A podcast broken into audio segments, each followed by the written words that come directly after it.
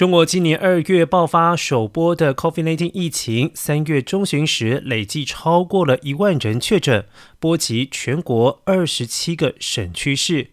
金融中心上海市从三月底封城约两个月，中央铁腕政策下，全国疫情在五月底走缓。没想到六月陆续解封，新病毒株又来势汹汹，引起另外一波疫情。然而，在中央高压动态清零要求之下，多地的官员应对疫情被视为失职失责。据统计，今年以来至少有一百零六名中国公职人员被指防控不力等。被免职或者是处分。